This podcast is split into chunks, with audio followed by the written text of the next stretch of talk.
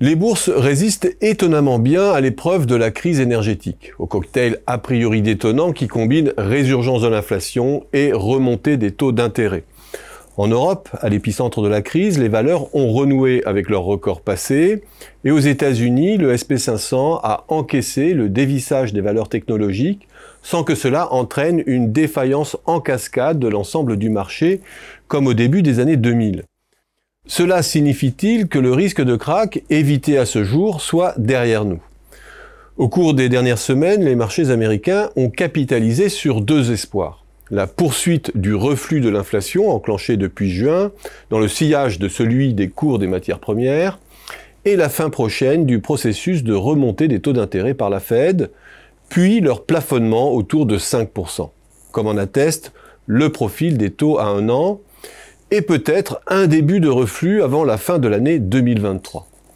Et si l'inflation revient dans son lit et que les taux d'intérêt se détendent, cela diminue drastiquement la probabilité d'une récession sévère et durable. Les marchés européens se sont calés eux aussi sur ce vent d'optimisme. La menace inflationniste a diminué d'un cran en zone euro aussi, et avec elle la nécessité que les banques centrales aient le pied lourd sur le frein monétaire.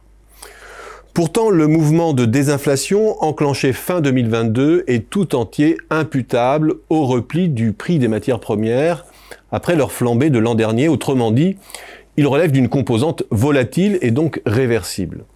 Si l'on se recentre sur le noyau dur de l'inflation, le tableau est bien différent. L'inflation hors énergie et alimentaire est aujourd'hui sur une orbite de 5,6% outre-Atlantique et de 5,2% en zone euro, alimenté par la propagation des hausses de prix entre secteurs. C'est ce noyau dur d'inflation qui sera le plus difficile à éradiquer. Pour casser cette boucle, en effet, il faudrait, première option, un contre-choc très hypothétique sur les matières premières, plus puissant que celui qui se dessine à ce jour. Or, de grosses incertitudes pèsent désormais sur ces marchés. 1. Le risque d'une nouvelle déstabilisation avec la relance des hostilités en Ukraine, fin février et de celui du puissant rebond post-déconfinement de l'économie chinoise. La remontée en régime de la production et de la consommation des ménages chinois est déjà palpable sur les cours des métaux industriels qui sont repartis à la hausse depuis leur point bas de fin 2022. Le foyer central de l'inflation est donc retombé, mais il n'est toujours pas stabilisé.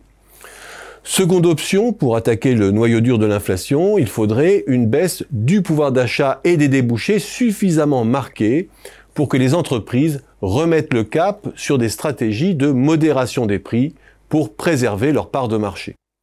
Le ralentissement des demandes intérieures est certes en marche, mais sa lenteur et sa modération font peser une lourde incertitude sur la poursuite du processus de désinflation plus l'inflation se rapproche des 5% et plus la décélération risque de buter sur ce seuil de résistance. Les banques centrales, qui ont eu le pied léger, espaçant et réduisant les marches de hausse des taux ces derniers mois, pourraient être contraintes de franchir de nouveaux seuils au second semestre, pour enfoncer davantage la demande intérieure. Elles prendraient alors à rebours les opérateurs de marché qui ont misé un peu vite sur une stabilité puis un reflux prochain des taux d'intérêt.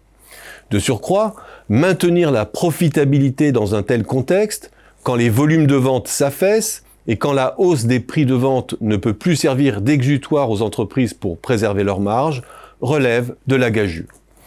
La probabilité que les marchés en cours d'année 2023 soient confrontés au double choc 1 d'un surcroît de hausse des taux et deux, d'une baisse des profits anticipés, est donc loin d'être négligeable. En tous les cas, plus probable que le pari hasardeux du moment des marchés, selon lequel nos économies combineraient tout à la fois un flux de croissance positif, une normalisation spontanée de l'inflation et un reflux des taux d'intérêt. C'est ce qui s'appelle avoir le beurre, l'argent du beurre et le reste. Quand les opérateurs abandonneront la croyance en ce triangle magique, les marchés risquent à nouveau de sérieusement tanguer. Est-ce que ce sera un crack pour autant? Pas nécessairement, car les opérateurs le savent aussi. Les banques centrales remballeront plus vite encore qu'elles ne l'ont sorti l'arme des taux si la stabilité financière est menacée.